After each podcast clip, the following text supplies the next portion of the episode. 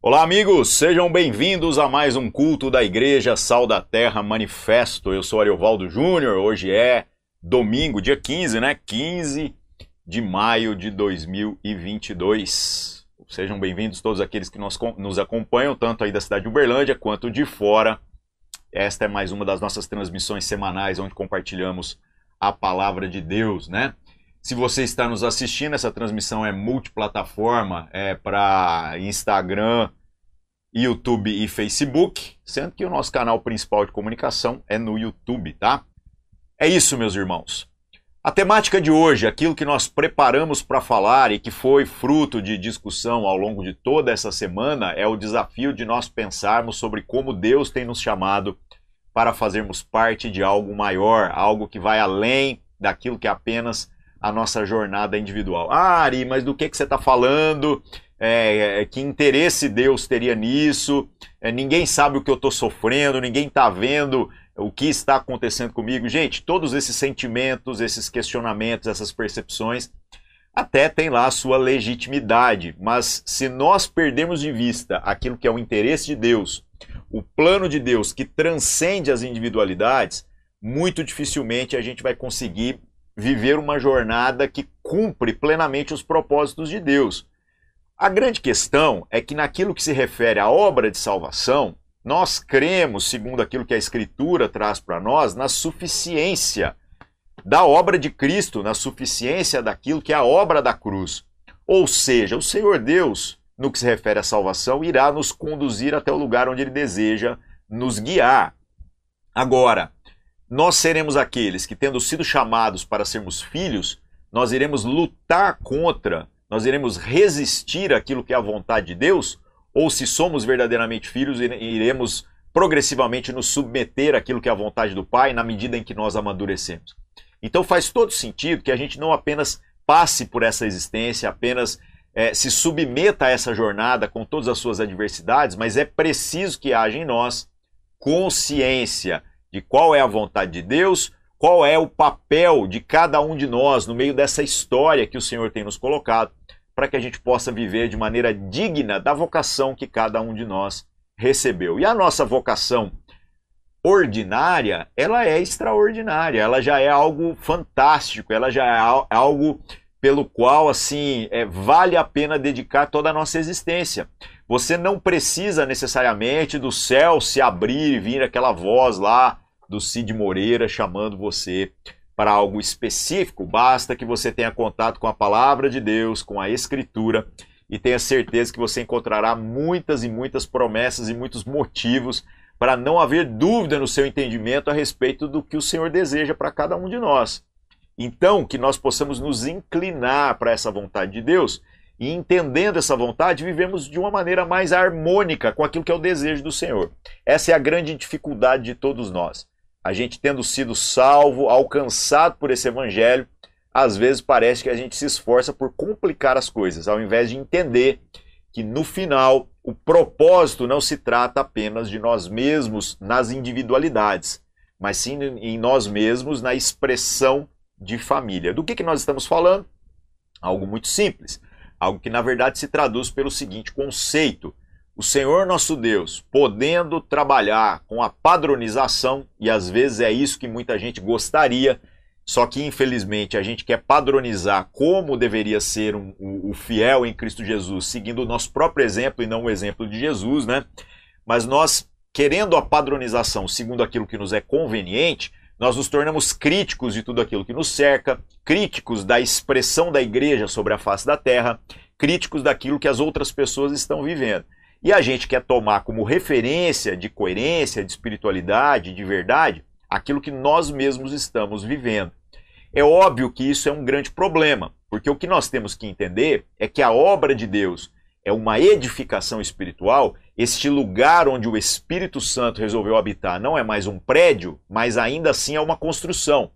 Não é mais de tijolos ou de pedras edificadas pelas mãos humanas, mas é um templo vivo edificado, igreja, que é feito pela composição de todos os cristãos, pela unidade de todos os cristãos, onde cada um vai ter que encontrar o seu lugar e o próprio Cristo trabalha ativamente para que isso ocorra, nos moldando e nós, uns nos outros, né, moldando uns aos outros para que a gente possa se encaixar perfeitamente. Vai haver algum tipo de padronização, então, no que se refere é, é, a, a esse local onde nós iremos compor a igreja de Cristo, compor esse corpo místico de Cristo onde o Espírito Santo habita? Apenas padronização de natureza. Só serve pedra só serve aquilo que é da mesma essência.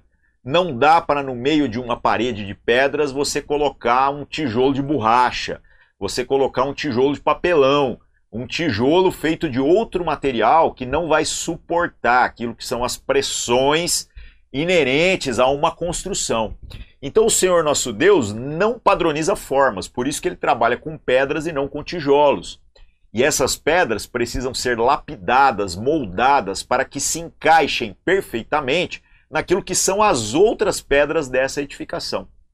Esta figura de linguagem que a gente vai ver no texto hoje de 1 Pedro, capítulo 2, ela é poderosa e ao mesmo tempo é um resumo daquilo que é o propósito de Deus para a caminhada de todos nós, porque o que realmente importa no final das contas é que a gente compreenda que toda esta obra poderosa de salvação das individualidades tem como objetivo compor algo maior, fazer com que haja é, na existência algo visível para o mundo, que é a Igreja de Cristo, e mais uma vez, não estamos falando de denominações, de organizações, de prédios fisicamente é, nós estamos falando desta construção espiritual, onde nós somos chamados, segundo o texto, de pedras vivas para compor um prédio que é vivo, onde o Espírito Santo de fato decidiu habitar. Agora, para que isso ocorra, nós precisamos entender que uma análise da nossa natureza precisa ser feita constantemente. Por quê? Porque uma pedra colocada que não esteja de acordo com a natureza das demais pedras, segundo o padrão lançado pelo edificador, que é Deus, essa pedra tem que ser rejeitada. Ela não está no lugar correto. Ah, mas eu acho então que eu não sirvo.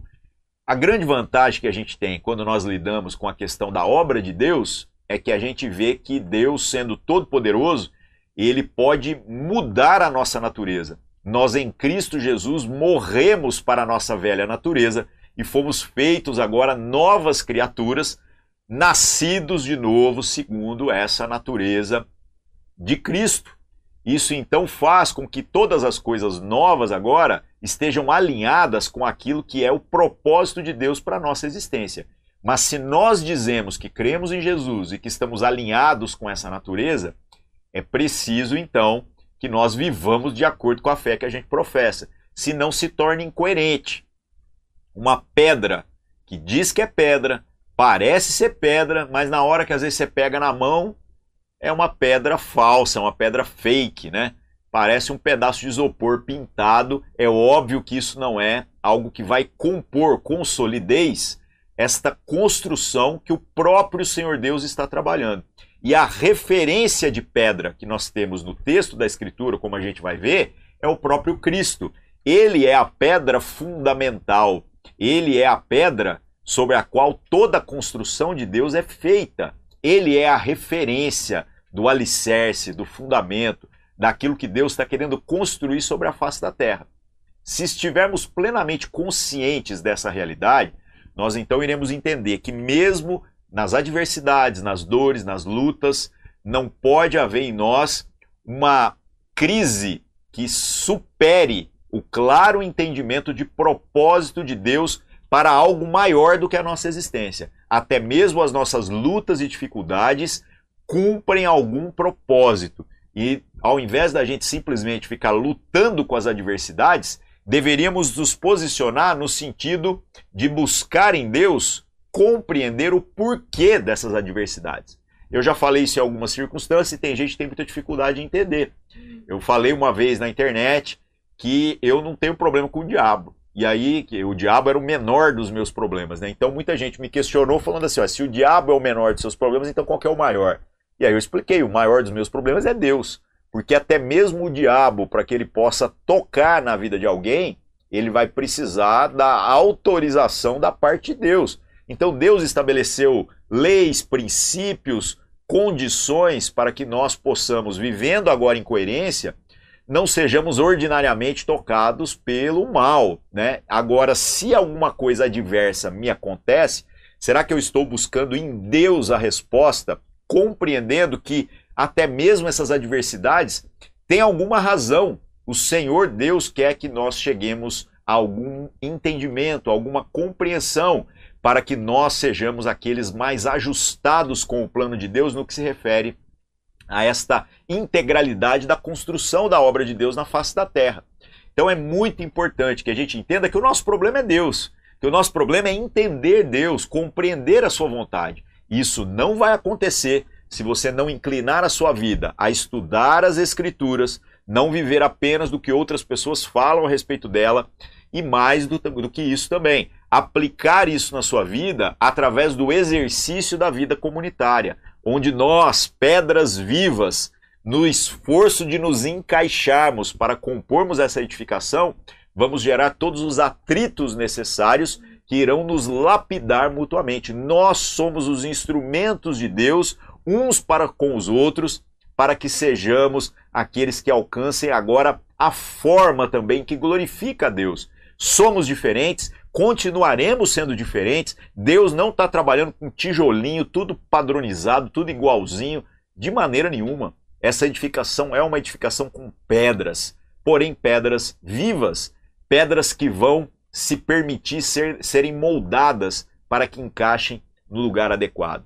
Agora, nós estamos conscientes disso ou estamos tentando apenas resolver o nosso próprio problema, salvar aquilo que é, é a, o nosso próprio interesse e que se dane os outros. Ai, Ari, tá parecendo assim que nós mais uma vez estamos falando aqui a mesma coisa. É isso mesmo. A mensagem do Evangelho não vai trazer muitas novidades no que se refere a estes fundamentos. De que o Senhor Deus resolveu todas as coisas aqui para que nós possamos agora materializar essa salvação em Cristo Jesus aqui. Sendo bênção uns para os outros e permitindo que toda sorte de bênçãos que foi derramada sobre a nossa vida agora se materialize na vida dos demais. Para que a gente não fique apenas nas nossas construções e argumentações, vamos para a palavra de Deus. E hoje, tentando aqui fazer uma breve exposição do capítulo 2 de 1 Pedro, a gente vai mastigar um pouquinho essa ideia, este conceito, beleza? Então vamos lá. Vou colocar o texto aqui para quem está no YouTube na tela, 1 Pedro 2. Para quem está nas outras redes aí, vai aparecer em algum lugar também. Abra sua Bíblia se você estiver com ela aí, enquanto a gente vai lendo daqui, tá bom? Eu estou usando, como eu tenho falado todas as semanas, a nova Almeida atualizada. Se você usar a mesma versão que eu, você vai ler o texto exatamente igual. Outras versões têm pequenas variações de palavras, mas o sentido é o mesmo, beleza? Vamos lá. 1 Pedro, capítulo 2, diz assim: Portanto, abandonem toda maldade, todo engano, hipocrisia e inveja, bem como todo tipo de maledicência. Pedro aqui está falando de um problema comportamental, é muito mais do que isso. Às vezes nós temos a tendência de acreditar que o nosso problema no que se refere a uma espiritualidade saudável seja apenas as coisas que a gente faz. Mas se você começar a ler toda essa carta de Pedro, e a carta de Pedro é densa. Parece que ele tenta falar tudo que Paulo falou em muitas epístolas, apenas em duas cartinhas aqui que são bem curtas. Então é muito denso, é muito preciso, é algo assim que dá para meditar bastante coisa. Agora, quando ele fala aqui a respeito da gente abandonar essas práticas, você se ler todo o contexto deste livro vai entender que ele está falando sobre natureza e não necessariamente apenas sobre a conduta. Porque o chamado, então, para esta nova natureza em Cristo Jesus, nós fomos feitos agora, purificados né, é, é, pela obediência à verdade, então não faz sentido que, tendo sido salvos por Cristo Jesus, a gente continue a viver do jeito que a gente vivia antes.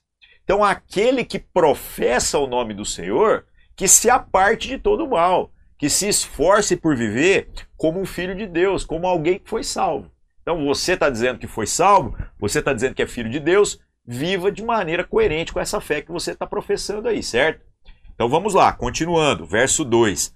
Como crianças recém-nascidas, desejem o genuíno leite espiritual, para que por ele lhes seja dado crescimento para a salvação, se é que vocês já têm a experiência de que o Senhor é bondoso. Então ele diz para aqueles que estão chegando e que às vezes não estão compreendendo esses fundamentos, essas coisas básicas que nós estamos aqui apresentando, busquem como crianças o leite. Vai no fundamento, vai naquilo que às vezes pode parecer simples. Nós somos, infelizmente, uma geração que está sendo afogada, está naufragando literalmente no meio de um volume de informações impressionante. A galera gosta da pregação rebuscada, da pregação sofisticada, do cara que começa a abrir a Bíblia e tirar mistérios maravilhosos e falar coisas complicadas. Só que muitas vezes esta hipervalorização que a gente tem das coisas sofisticadas não produz em nós nenhum crescimento, não produz em nós nenhuma é, é, é, maturidade no sentido da gente mudar a nossa maneira de viver. A gente entra para o fã-clube dos pregadores. A gente vira o cara que, ao invés de citar a Bíblia, começa a citar pregadores. E isso é muito ruim, isso é muito pobre. Precisamos ir para os fundamentos. Então, valorize os fundamentos. Não há pregação, por mais simplória que ela possa parecer, que não haja algo que você pode garimpar ali que vai servir para a sua edificação, para o seu crescimento. Então, esteja sensível, busque isso. Se de fato você já experimentou dessa bondade do Senhor. Não experimentou? Você está sendo convidado agora. Você só pode desejar Deus se Deus te desejou primeiro. Então, se alguém aí está nos assistindo e falar, rapaz, eu queria entender esse negócio, seja bem-vindo. Vamos lá, continuando. Verso 4. Chegando-se a ele, a pedra que vive. Então, Jesus é a pedra que vive. Ele é essa pedra fundamental, né? Pedra rejeitada, sim, pelos homens, mas para com Deus eleita e preciosa, também vocês, como pedras que vivem, são edificados casa espiritual para serem sacerdócio santo, a fim de oferecerem sacrifícios espirituais agradáveis a Deus por meio de Jesus Cristo. Então, olha a complicação. Teve uma pedra fundamental que foi rejeitada. Esta pedra rejeitada é preciosa e eleita por Deus, é Jesus. E nós, como pedras vivas, ou seja, da mesma natureza que Jesus, fomos chamados agora para nos compormos, nos encaixarmos, compondo uma casa espiritual, para sermos um sacerdócio santo. Quem? O pastor? Não, todas as pedras. Todos aqueles que foram chamados para esta salvação. Então, uma casa espiritual, um lugar onde Deus habita, um lugar onde Deus será encontrado em nós, não em prédios, não em cultos de natureza litúrgica. O culto litúrgico é uma expressão desta igreja viva, certo? Mas não dá para você é, trabalhar com a expectativa de ver Deus numa liturgia, de ver Deus num serviço ordinário você tem que ver Deus nas pessoas, em todo momento, inclusive nos nossos cultos e no nosso tempo de adoração comunitária. Isso tudo é a desculpa que nós criamos para que a gente esteja junto, expressando essa consciência da importância da adoração comunitária em forma de uma agenda. Ali Deus ordena a bênção, ali Deus traz cura, mas Deus precisa ser visto em nós e não em outras coisas, tá? E o verso 6 continua dizendo, né, ainda sobre essa questão desta pedra que é Cristo. Pois isto está na Escritura: Eis que ponho em Sião uma pedra angular, eleita e preciosa, e quem nela crer não será envergonhado. Isso já falava lá no livro de Isaías, né? Portanto, para vocês os que creem, esta pedra é preciosa. Jesus, né?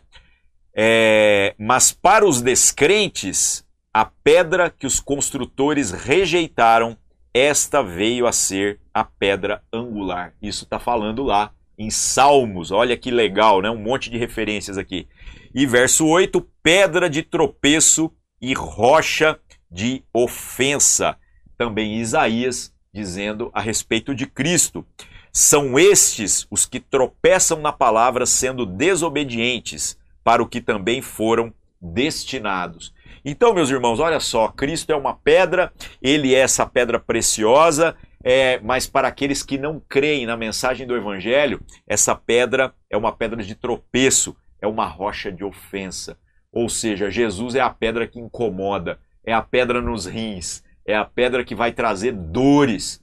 Então, nós estamos com Jesus, temos que estar então num esforço contínuo em viver essa nova natureza que nos foi dado através da ressurreição que confessamos publicamente nas águas do batismo, onde dissemos que de fato nós morremos para o velho homem que nós éramos e agora vivemos para Deus. Então essa nova natureza precisa ser vista, precisa ser materializada. E é isso que Pedro está nos chamando para viver aqui agora, tá? E aí ele continua, verso 9: Vocês, porém, vocês que creem nesta pedra viva, né, que não tem a pedra como pedra nos rins, como pedra de tropeço, vocês, porém, são geração eleita, sacerdócio real, nação santa, povo de propriedade exclusiva de Deus, a fim de proclamar as virtudes daquele que os chamou das trevas para a sua maravilhosa luz. Olha que versículo maravilhoso, né? Então, geração eleita, sacerdócio real, é, nação santa, povo de propriedade exclusiva de Deus.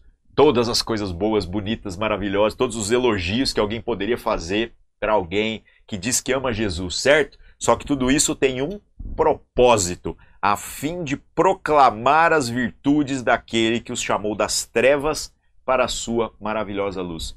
Perceba que todos os é, é, artigos aqui estão sempre no plural e a gente vai vendo que todas as referências desde o começo desse capítulo também estão no plural. O que, que isso significa? Lembra lá? Pedras. Não está falando pedra. É, é, vocês aqui são é, uma geração e não uma pessoa. Vocês são um sacerdócio, não um sacerdote. Vocês são um grupo, uma nação e não apenas é, um indivíduo, um cidadão de, um, de, uma, de uma sociedade, né? um povo de propriedade. Ou seja, todas essas coisas que a gente vai vendo, é, em todas elas, nós somos parte de algo que é maior do que os indivíduos. Então eu sei que você pode estar vivendo crises na sua jornada individual, crises de motivação, crises de falar, poxa vida, é, é tá difícil, tá complicado, é, o negócio assim, as coisas não acontecem do jeito que eu gostaria, mas entenda uma coisa. Entenda uma coisa, o que realmente importa no meio dessa jornada toda é a gente compreender que o Senhor tem desígnios que são maiores do que os nossos problemas. E até mesmo as nossas crises e os nossos problemas encontrarão resposta, consolo da parte de Deus, encontrarão é, o, o, a condição em que a gente vai experimentar da paz que excede todo o entendimento quando a gente estiver no lugar onde Deus deseja que a gente esteja. Então temos que entender que somos parte de algo maior. Senão, meu irmão, não tem jeito. Vai ser uma luta constante com circunstâncias. E as circunstâncias não deveriam tirar de nós esta consciência de natureza, de que nós fomos chamados para algo maior. Verso 10: Antes vocês nem eram povo. Tem uma galera que às vezes fala assim: Ah, você acha que você é filho de Deus? Ah, eu sou, todo mundo é filho de Deus. Gente, aqui está dizendo que nem povo a gente não era, quanto mais filho. Lá em João, no capítulo 1, diz que aqueles que creram receberam o poder de serem feitos filhos de Deus. Então, cuidado com esse, esse exagero que as pessoas trabalham, né? Naquilo que seriam direitos da individualidade. Individualidade não tem espaço na vivência em família. É óbvio que o Senhor está salvando os indivíduos, é óbvio que a salvação é individual, mas a expressão dessa salvação é para ser vista, manifesta e partilhada na coletividade, na vivência em família. Senão, como a gente repete exaustivamente aqui, quando você reconhecesse Cristo como seu Senhor e Salvador, ele te matava e te levava logo para o céu. O problema não é você. O problema é a gente compreender qual é a nossa responsabilidade para com a vontade de Deus em favor de todos aqueles que o Senhor está mandando a gente chamar de irmãos.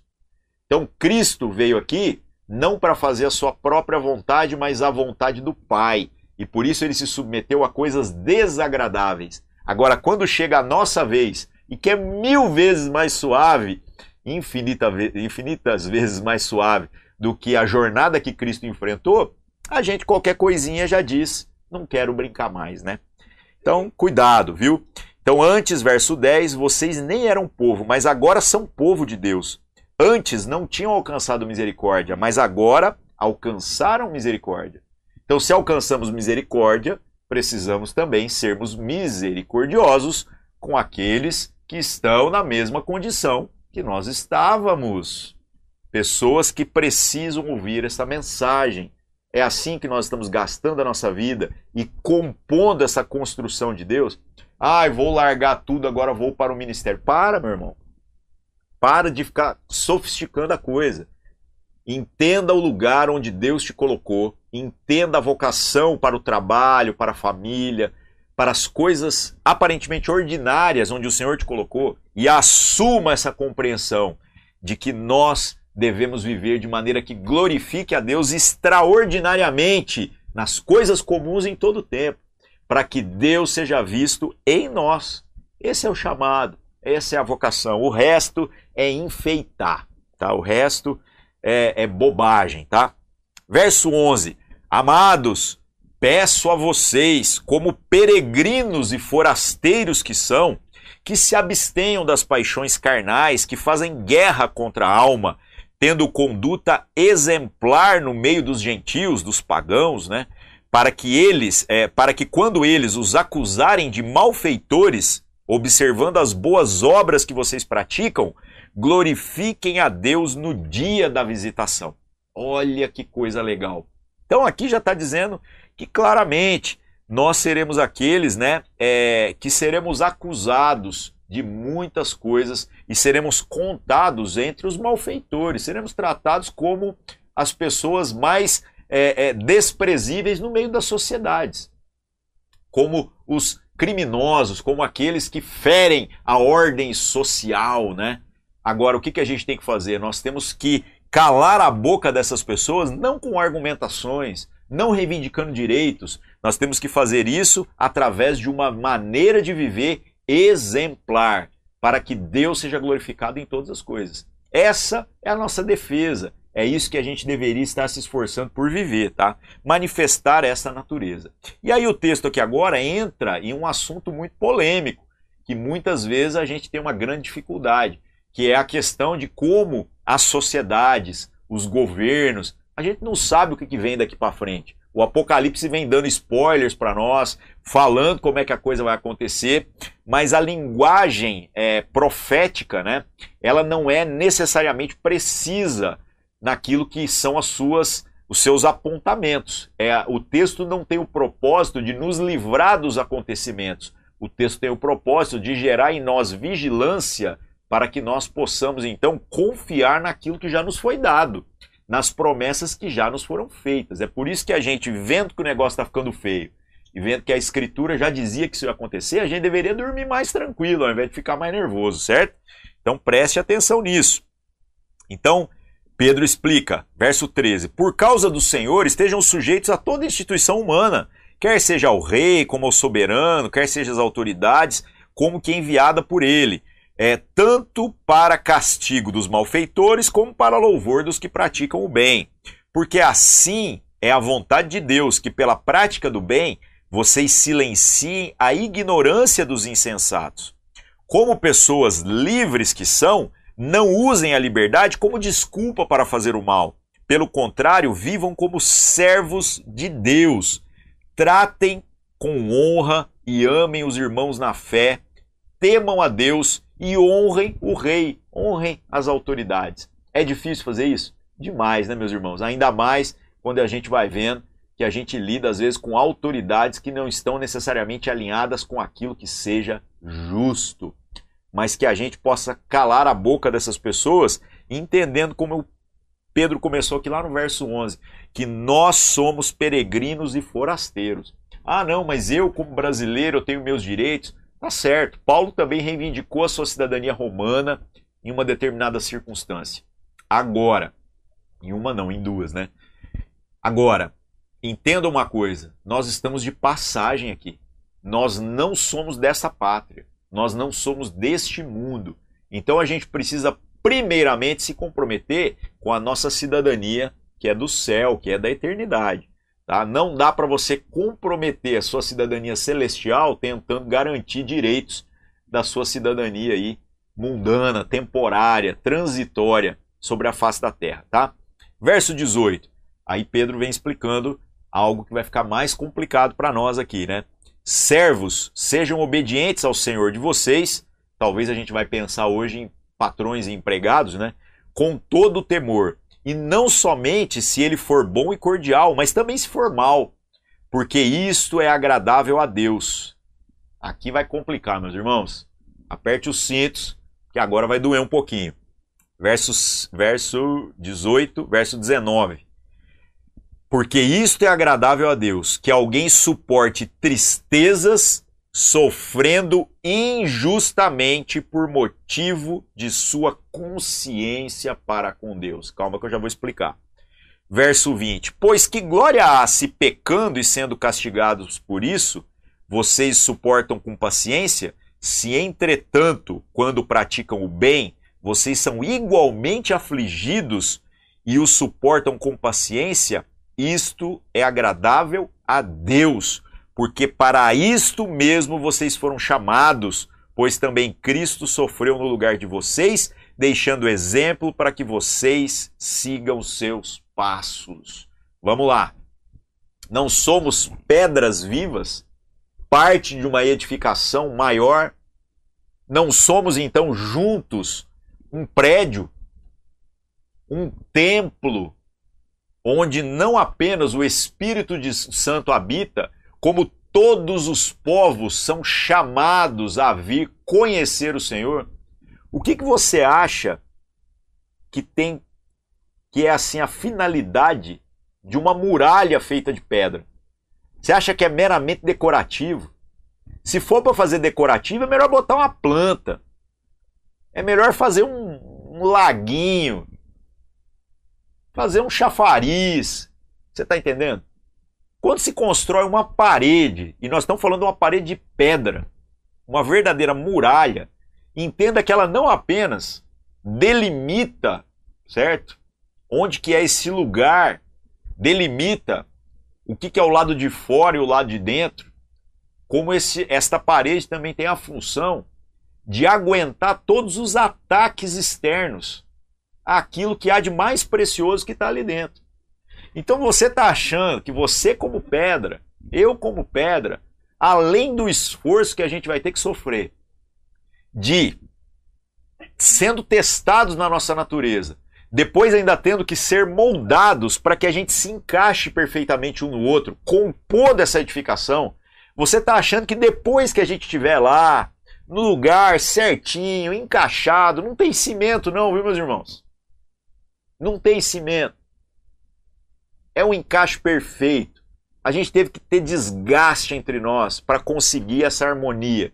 Você está achando que a hora que nós estamos todo mundo colocado, todas as pedras são importantes. Se tirar uma, o muro inteiro começa a ser comprometido. Você está achando que não vai vir ataques externos sobre essa parede, sobre o templo de Deus, sobre aquilo que é precioso para Deus? Esta edificação, essa parede de pedras, além de ser para delimitar um lugar, ela também serve para ser a linha de frente naquilo que vão ser todos os ataques, aquilo que representa Deus sobre a face da terra. Então, parede é para aguentar o tranco mesmo. Ainda mais uma parede de pedra. É para aguentar pedrada, é para aguentar ataques, é para vir fogo, vir flecha, vir espada, vir o que for. E se essa edificação foi bem feita, ela não vai vacilar. Em outras palavras, é para isso que nós fomos chamados. Nossa, Ari, ficou caro demais. Eu gostava mais do Evangelho, onde eu era uma pedrinha preciosa que só ficava sendo polida lá no altar de Deus. Pelo amor de Deus, meu irmão. Pelo amor de Deus. A gente tem, às vezes, assim, pensamentos a respeito de nós mesmos que são num nível de arrogância preocupante. Cristo não é a pedra mais preciosa dessa edificação? E aí eu te pergunto, ele aguentou pouca pressão ou muita pressão? Ele carregou sobre si toda a pressão do universo, o pecado de toda a humanidade sobre si. E é isso que faz com que a salvação se manifeste para aqueles que creem e haja autoridade plena para Cristo condenar a danação eterna aqueles que o rejeitam. Ele carregou sobre si todas as dores, todas as ofensas, todas as pressões. Nós estamos dizendo que nós somos melhores do que Cristo? E é o que Pedro vai dizer aqui agora, certo? É, verso 22. Ele, Jesus, não cometeu pecado, nem foi encontrado engano em sua boca, pois ele, quando insultado, não, não revidava com insultos.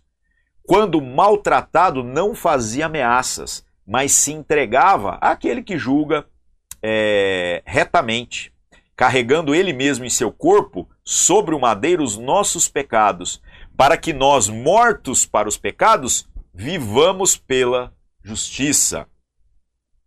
Pelas feridas dele, vocês foram sarados.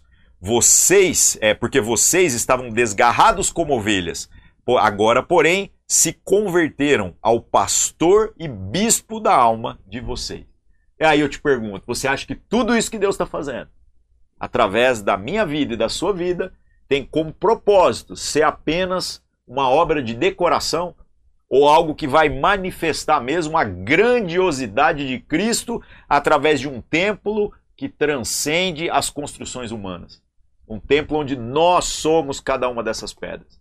Então, meus irmãos, que nós possamos o tempo todo reavaliar a natureza do nosso compromisso, reavaliar a natureza é, é, da nossa maneira de viver, de se enxergar de como nós vemos os propósitos de Deus para nós e a gente possa buscar continuamente na palavra de Deus um alinhamento com esses propósitos eternos, para que não sejamos condenados por aquilo que nós mesmos professamos como fé. Não sairamos dizendo por aí que somos filhos de Deus, enquanto muitas vezes a gente está vivendo como alguém que está cuidando apenas dos seus próprios interesses. Filho de Deus se compromete com a família, se compromete, se compromete com a vontade do Pai. As outras coisas fazem parte da vida, mas são secundárias. Que nós possamos entender isso e viver isso com toda a intensidade. Beleza? Vamos orar. Senhor nosso Deus, em nome de Jesus, obrigado mais uma vez por estarmos reunidos, que o Senhor possa nos abençoar no desafio que é entender essas coisas. De que nós estamos aqui para ser parte de algo maior e que, como parte desta construção maravilhosa que é a sua igreja, pressões serão necessárias, internas e externas. Mas ainda assim, se nós estivermos no lugar onde o Senhor deseja, que haja plenitude no nosso entendimento acerca dos propósitos do Senhor, para que não haja em nós vacilo algum, para que não haja em nós é, é, nenhum comprometimento daquilo que é a vontade do Senhor. Em nome de Jesus nós oramos e agradecemos. Amém.